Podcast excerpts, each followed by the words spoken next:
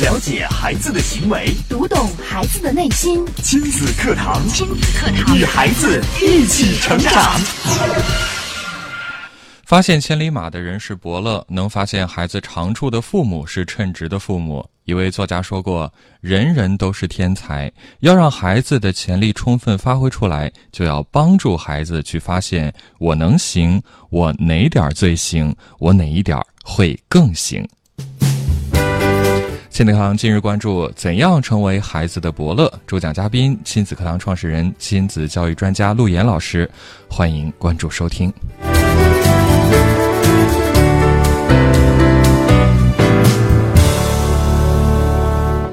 我是主持人袁明阳，来请出陆岩老师。陆岩老师，你好，明阳好，亲子课堂的各位亲粉们，大家好。嗯，怎样成为孩子的伯乐呢？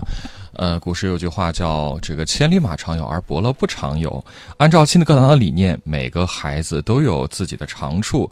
那我相信，这个父母啊，就成了责无旁贷的孩子的伯乐了。嗯，呃。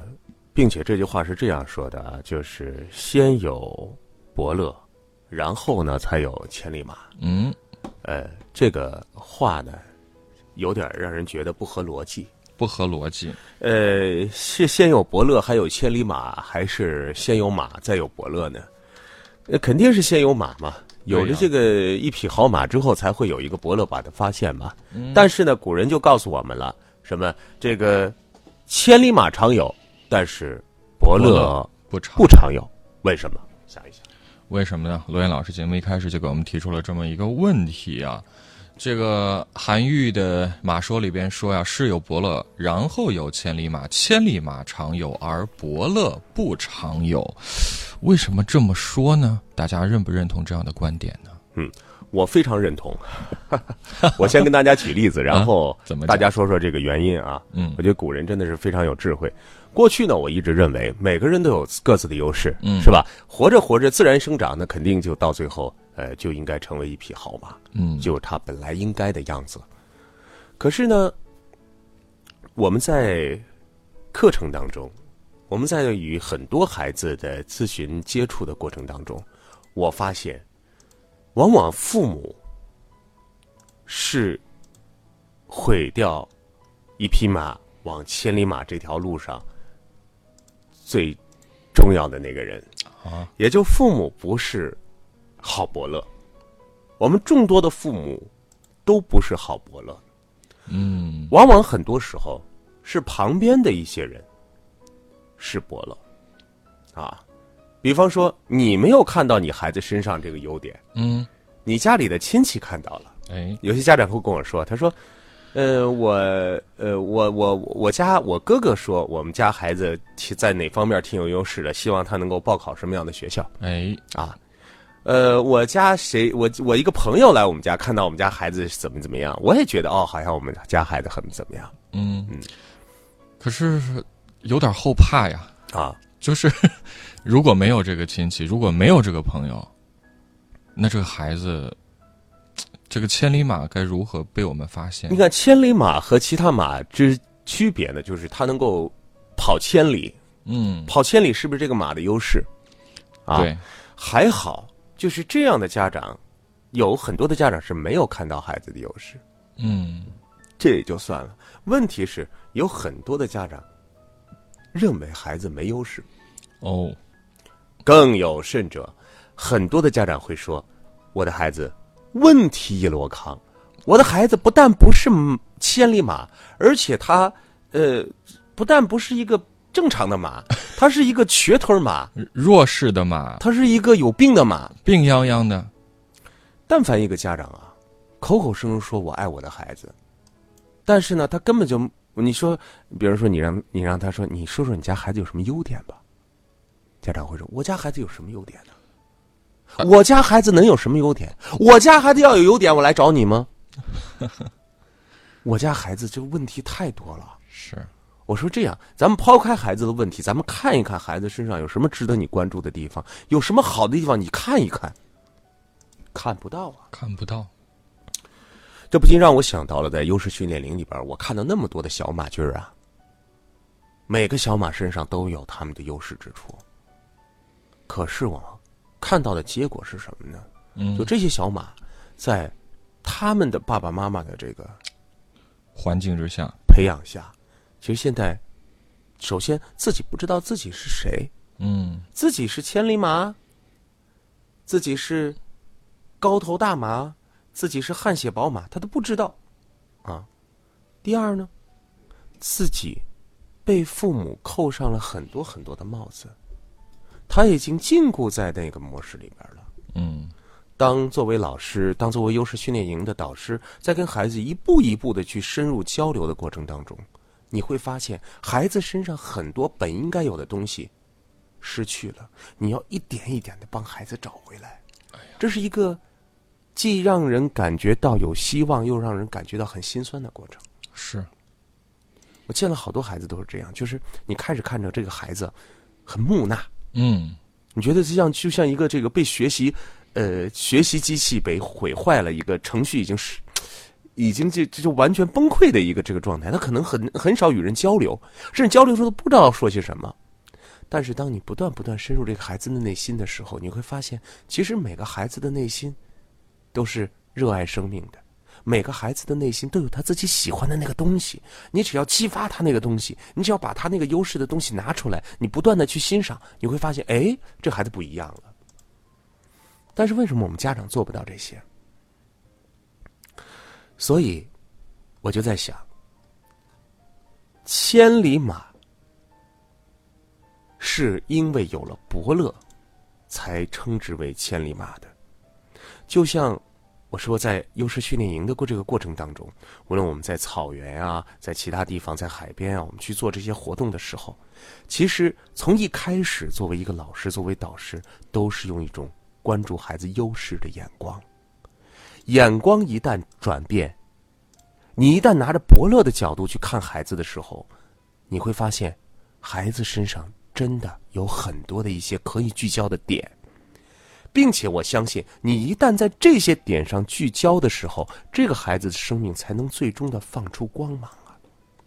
如果我们每每去聚焦孩子，聚焦在孩子的不好的点、错误的点、做的不好的点，呃，这个不擅长的点，那么最终孩子是在通过每天每天的这个训练当中，不断的什么？通过每天的这个过程当中，嗯。验证自己的这个不验证自己的弱势，不行，验证自己没用，验证自己没有价值。嗯，一个人觉得自己没用、没价值了，你说活着还有什么意义？而且每天做的事情都是在证明我自己不行。对啊，呃，不断的补习功课，证明我不行；不断的上这上那，证明我不行；不断的在我自己做的不好的地方，在那儿天天练、天天学，证明我不行。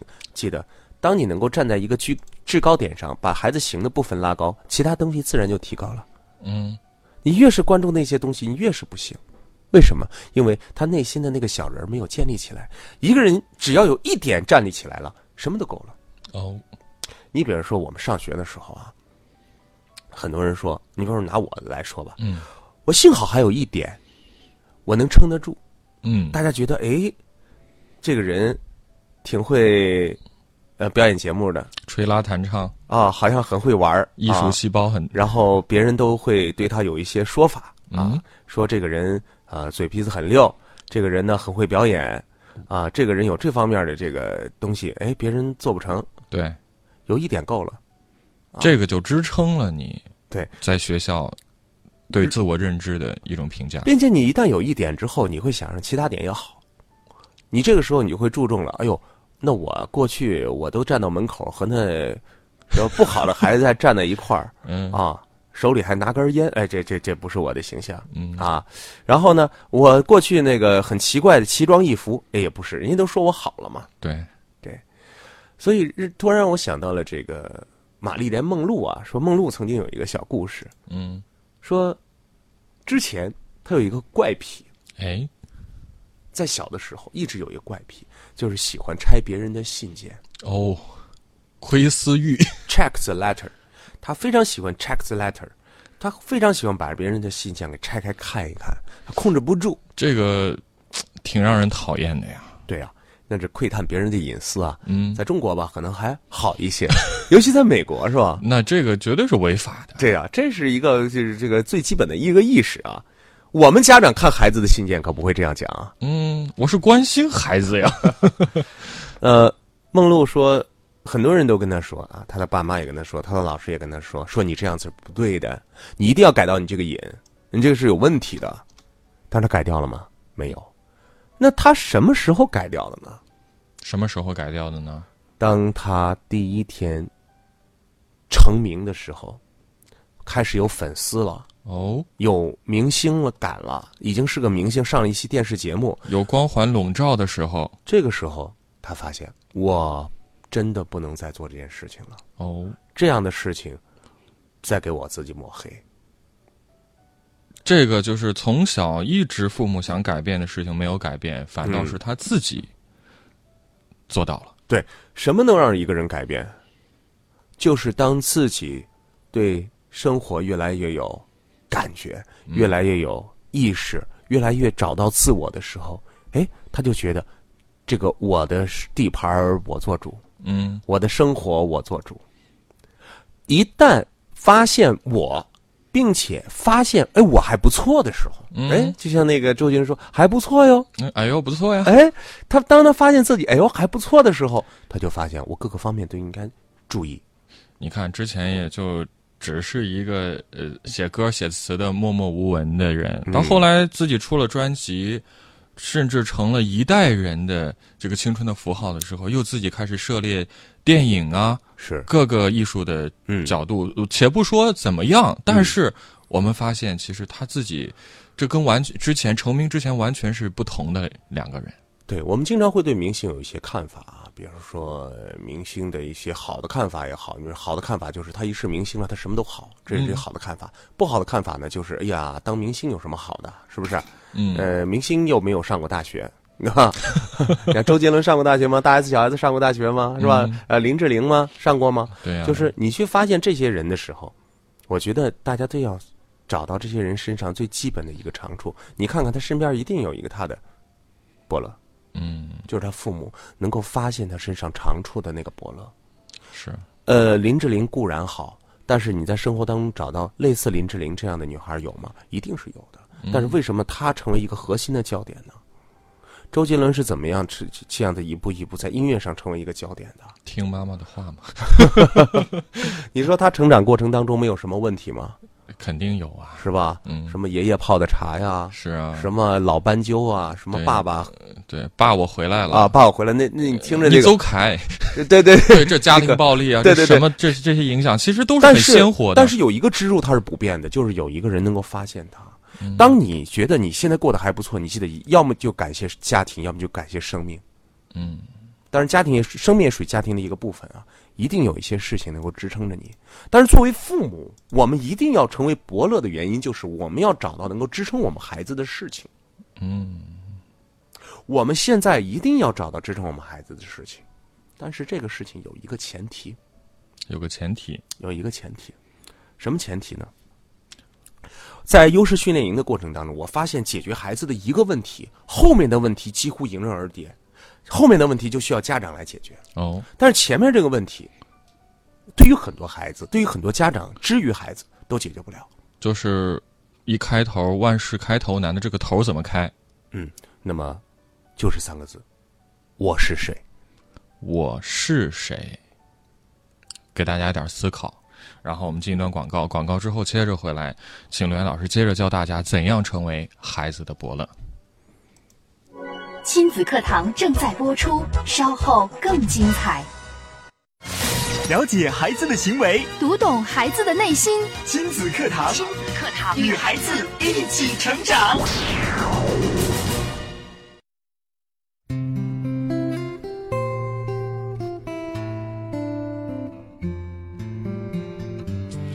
欢迎继续回到正在播出的亲子课堂节目。今天的亲子课堂为大家邀请到亲子课堂创始人、亲子教育专家陆岩老师带来的话题叫“怎样成为孩子的伯乐”。刚刚陆岩老师也特别的跟大家来分享，想成为孩子的伯乐，父母首先要做的第一件事情就是先让孩子搞清楚一件事情，就是我是谁。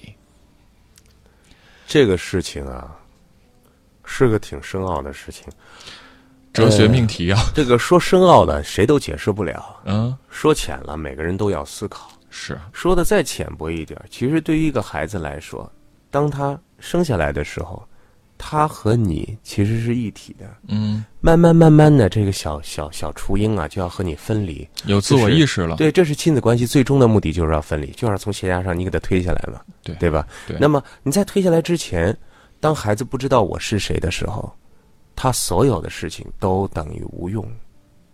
为什么这样讲呢？为什么都他所有的事情你跟他讲什么都没有用？嗯你比如说，呃，你让这个孩子，你说孩子来来来，往这边来一点儿，呃，你把这个文章写了，他坐在那儿不动。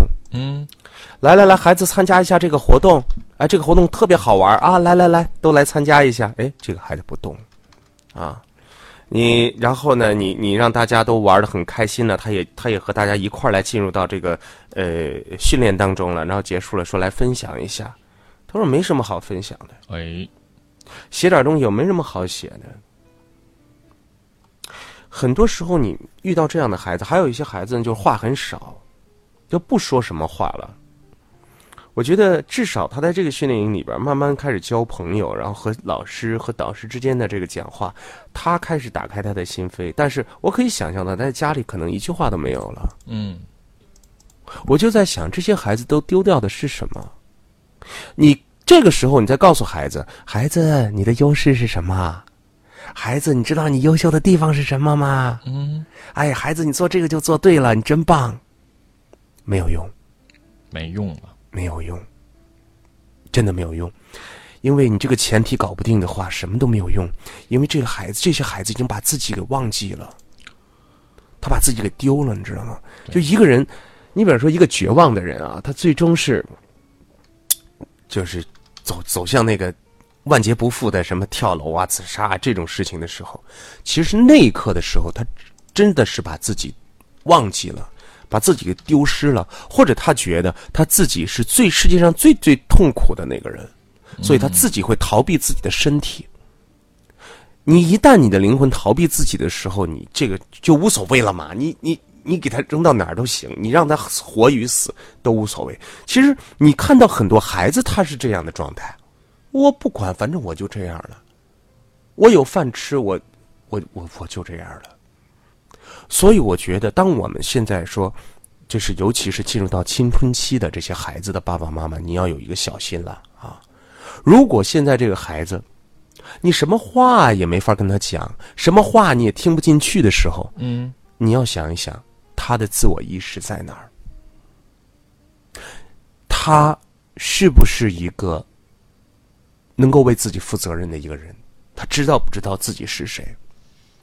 只有在这个前提之下，只有在这个前提之下，我们才能够让以下的事情发生。如果一个马都不知道自己是马的话，它还怎么奔跑？它不知道自己能跑啊。对啊、如果一个千里马不知道自己是千里马的话，它更不知道自己能够跑到千里，啊，一定是伯乐告诉他的，一定是家长给他的。可是我们给他曾经的那些信息呢，都错位了。嗯，孩子，你是一个笨鸟你得啊！孩子，你那个，你你你是这个比上不足啊，比下有余，你就这样的状态啊。嗯，你不是马，你就当是个骡子吧，能负重，能忍辱负重就好了。呃，你呢，孩子，你这个人呢，就是成事不足，败事有余。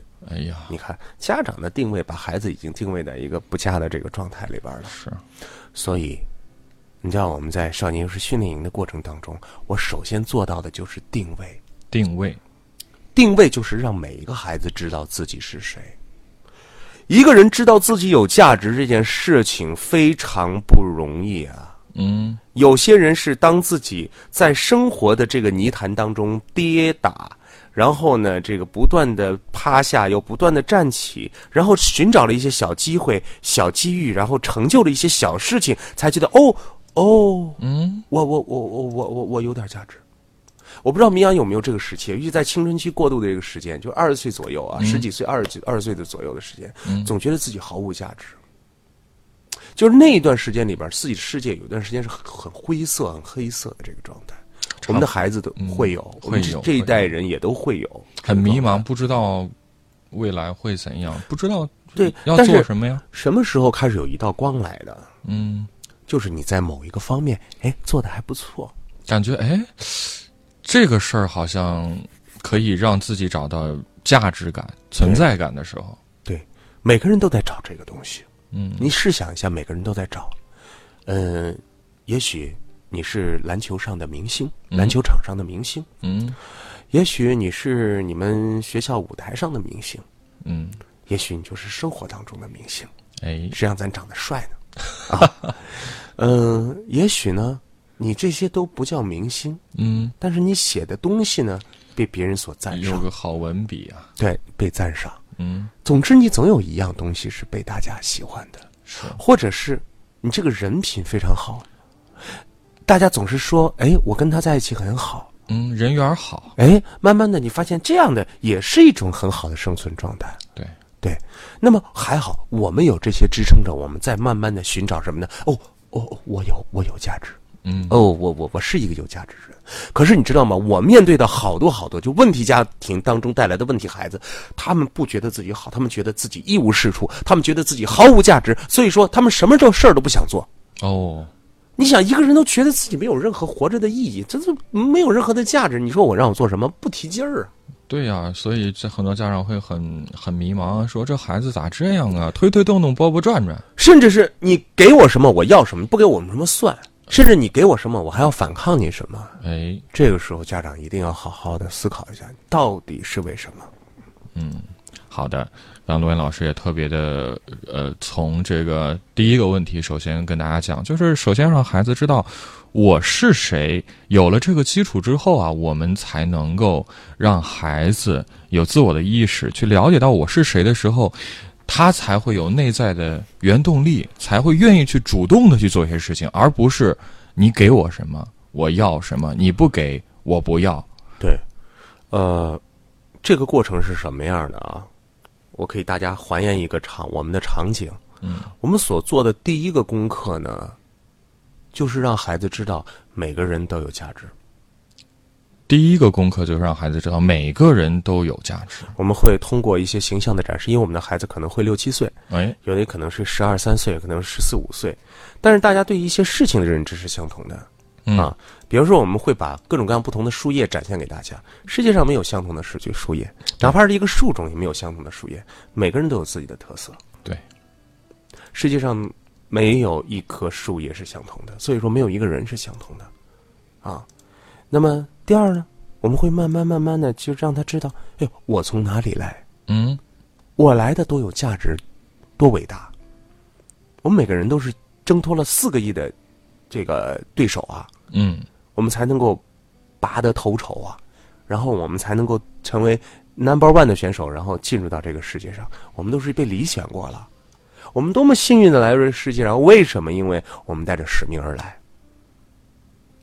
第三点，这就已经生命已经开始了，是吧？你告诉他，哎，每个生命来到这个世界上不同，并生命的开始本身就不同，你很有价值。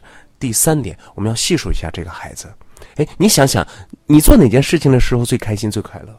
曾经让你觉得做的最开心、最快乐的事情是什么？你受到表扬的最开心、最快乐的事情是什么？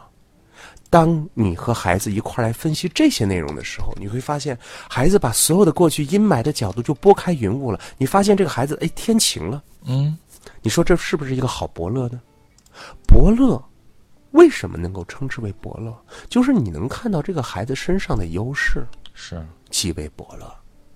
那么，想看到这个孩子身上的优势，你可以跟孩子一块来做一个孩子的定位。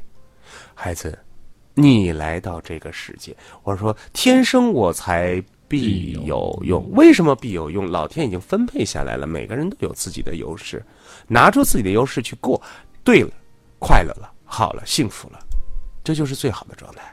嗯。可是你有这个优势，没人去关注，天天关注你的劣势，你想这样的日子怎么过？啊！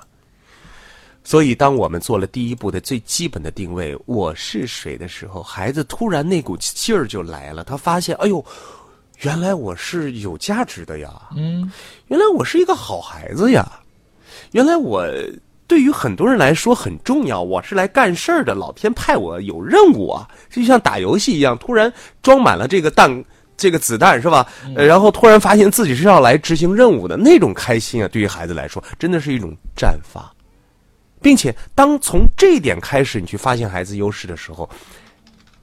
你会发现他回家，他会在各个方面跟家长有交流。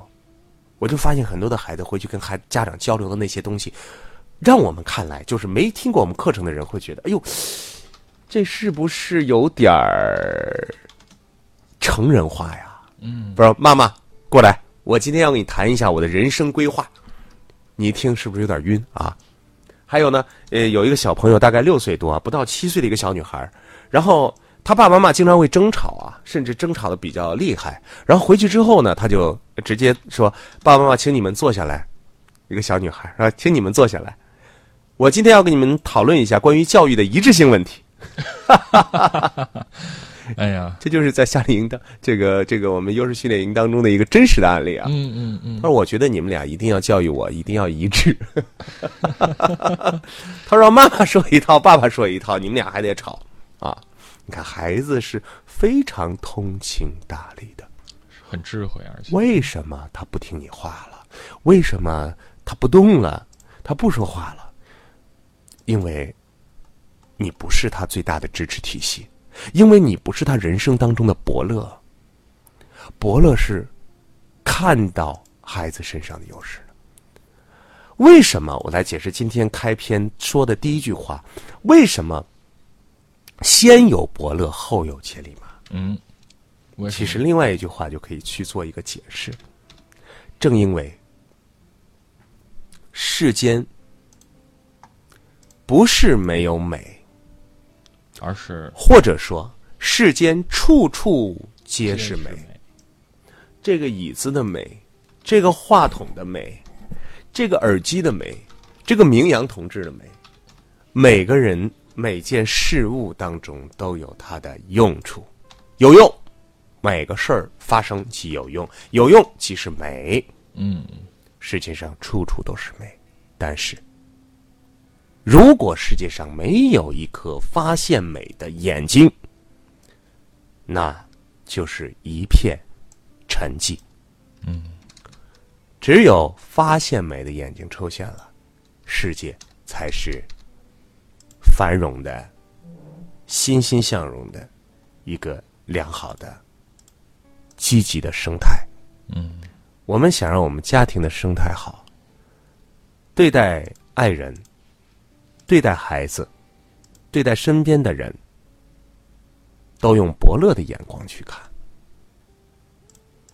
记得，千里马常有，伯乐不常有。物以稀为贵。我们何尝不做一个孩子的好伯乐呢？嗯，你看，我们今天所讨论到这一个优势的问题，其实我们说了这么多伯乐的问题，我来做一个总结。其实说白了就是一个问题：优势的问题。优势的问题。优势是不是支撑孩子生命的一个非常重要的支柱？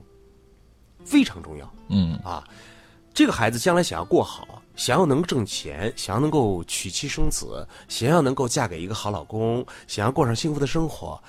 他必须有优势，并且在优势的方面能够成为他的立命之本，他将来就幸福了。这就是少年优势训练营教授孩子最根本的东西。